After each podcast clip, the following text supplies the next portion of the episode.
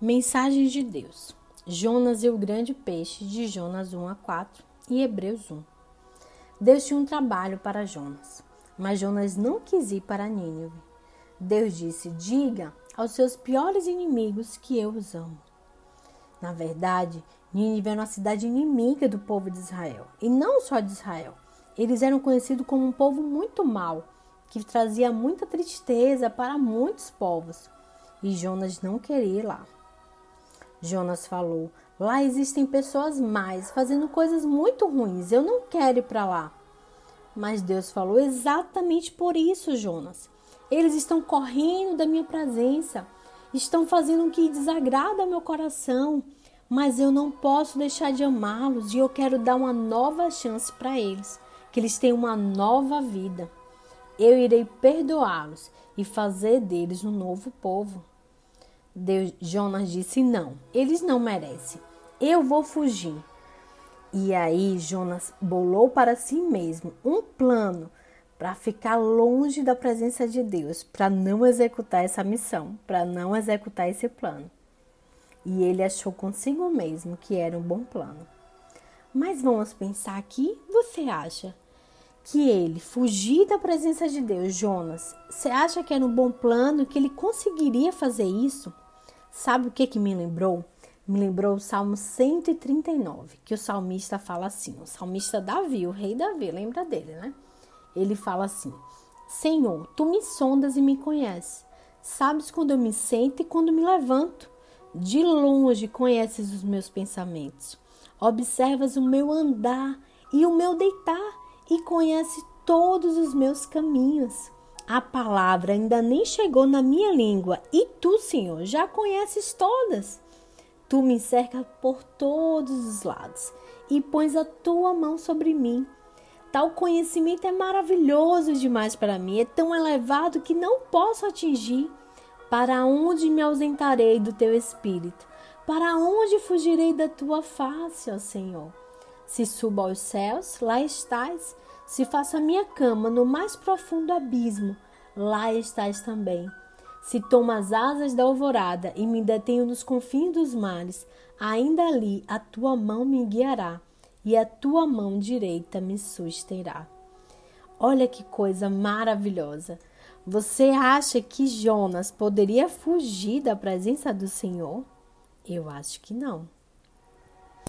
Então, é claro que esse não era um bom plano. Era um plano tolo, porque ninguém pode correr da presença de Deus. Mas Jonas seguiu adiante com seu plano, achando que era bom. E aí chegou lá e pediu: Por favor, eu quero uma passagem para bem longe de Nínive, por favor, para Tarsis, que ficava do outro lado da cidade de Nínive.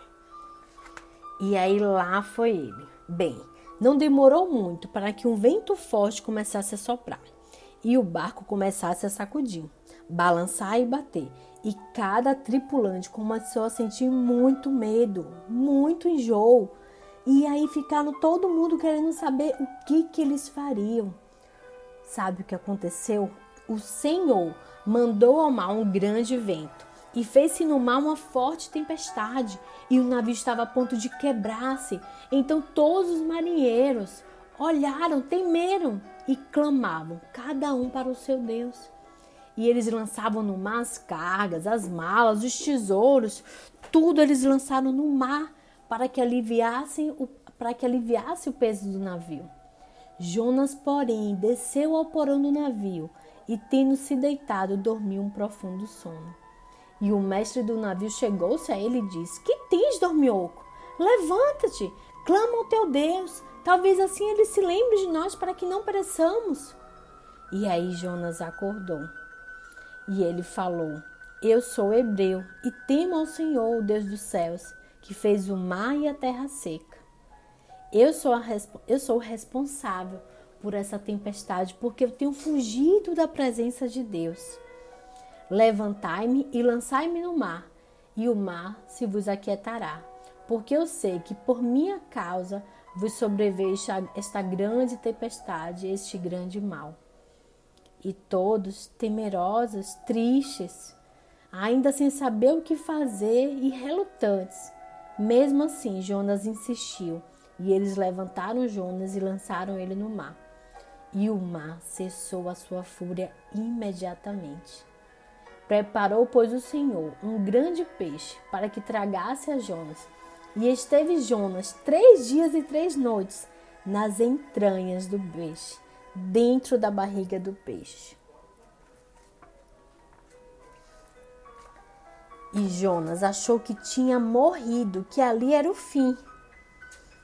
Mas não era o fim. De lá dentro da barriga do peixe, escuro como uma tumba, Jonas sentiu o cheiro de várias comidas, de várias coisas.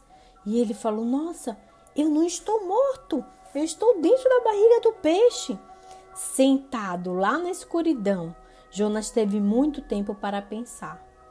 Logo ele percebeu que seu plano não foi bom, que seu plano foi na verdade muito tolo e ele estava muito arrependido por ter fugido.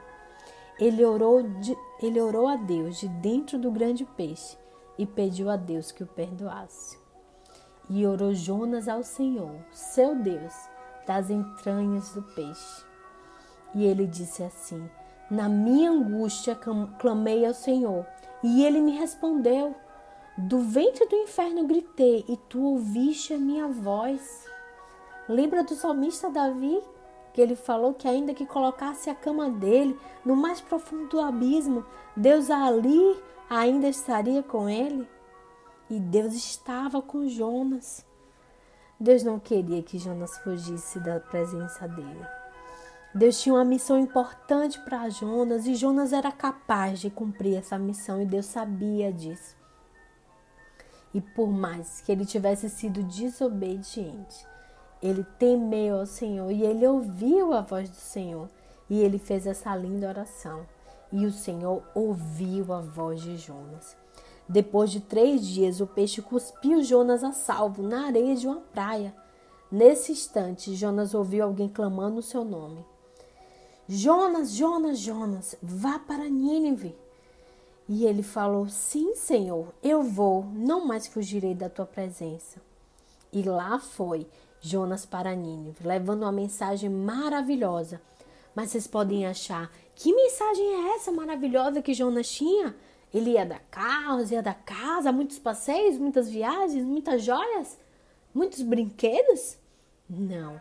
A mensagem maravilhosa que Jonas tinha para entregar era uma mensagem de arrependimento, para que aquelas pessoas não morressem nos seus pecados, para que eles tivessem uma nova chance, uma nova vida de, de justiça, de amor, de cuidado um com o outro, tivessem uma vida muito, muito melhor na presença de Deus e com os valores do reino que são muito lindos e preciosos. Embora vocês tenham corrido para longe de Deus, ele não pode deixar de amá-los, Jonas disse a eles. Corram para ele, desta forma ele poderá perdoá-los. As pessoas de Nínive ouviram Jonas e começaram a clamar a Deus, e a amar a Deus, e a, e a obedecer todos os seus estatutos. Eles aprenderam a fazer o que Deus disse e pararam de fazer as coisas mais. Muitos anos mais tarde, Deus iria enviar outro mensageiro com a mesma mensagem maravilhosa. Como Jonas, ele ficaria três dias em uma escuridão absoluta. Mas este mensageiro seria o próprio Filho de Deus. Ele seria chamado a Palavra, porque ele mesmo seria a mensagem de Deus. A mensagem de Deus traduzida na nossa própria língua, pois ele veio como um homem, como uma pessoa, como um de nós tudo que Deus queria dizer para o mundo inteirinho por uma pessoa. E essa mensagem maravilhosa continua sendo pregada e o convite continua sendo lançado dia após dia.